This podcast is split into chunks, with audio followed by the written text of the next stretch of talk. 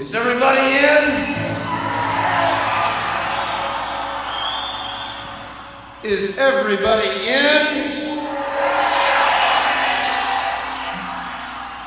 Is everybody in? The ceremony is about to begin.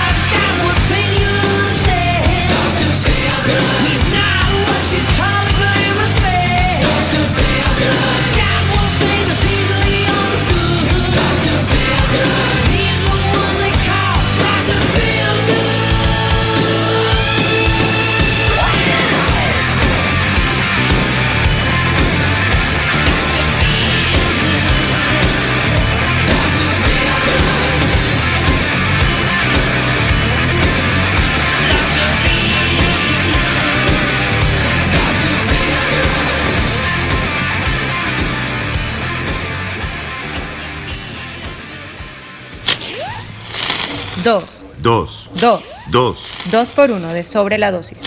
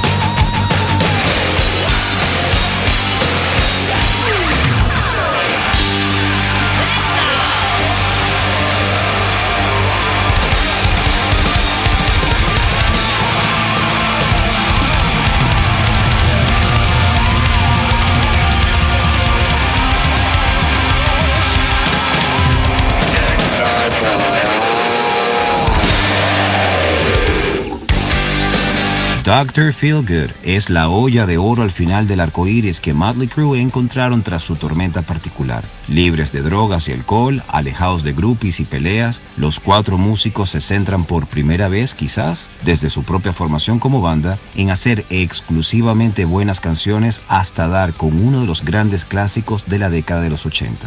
Dr. Feelgood supondría a la postre el último disco exitoso que en muchos años grabaría la formación original de Motley Crue, con Vince Neil a la voz, Mick Mars a la guitarra, Nicky Six al bajo y Tommy Lee como baterista y pianista. Como dato curioso, diversas colaboraciones se pueden encontrar en el álbum, tales como Brian Adams, Steven Tyler de Aerosmith y Jack Blades de Night Ranger, que aportan coros en el tema Sticky Sweet, estando presente este último también en Same Old Situation.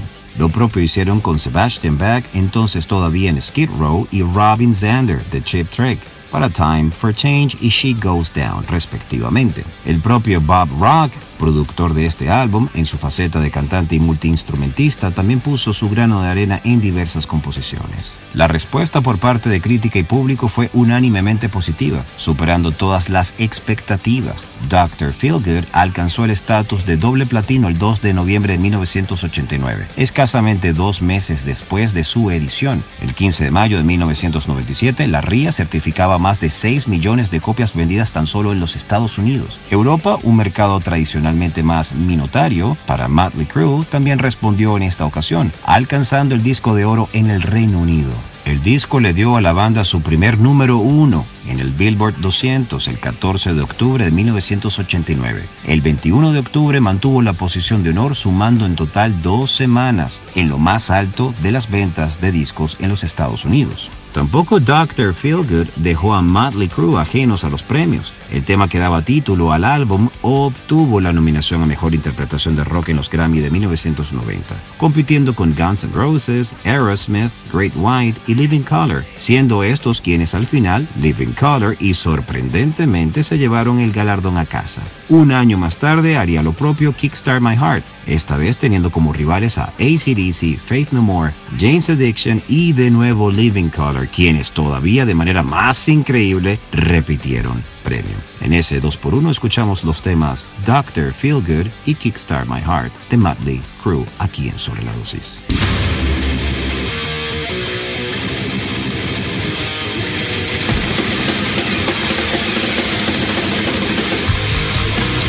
Welcome to the Mighty Metal Hour. ¿Qué tal, Metalheads? Bienvenidos a una nueva edición de Sobre la Dosis. Si quieres comunicarte con nosotros para sugerencias, peticiones, algún tipo de reseña, no dudes en escribirnos a nuestras cuentas en Instagram, arroba sobre la dosis o a mi cuenta personal verificada, arroba Jonathan Montenegro. En la edición y producción general de Sobre la Dosis, Carlos González y en la producción ejecutiva, Jonathan Montenegro. ¿Y quien les habla? Jonathan Monte Black. Welcome, welcome back. Esto es Sobre la Dosis.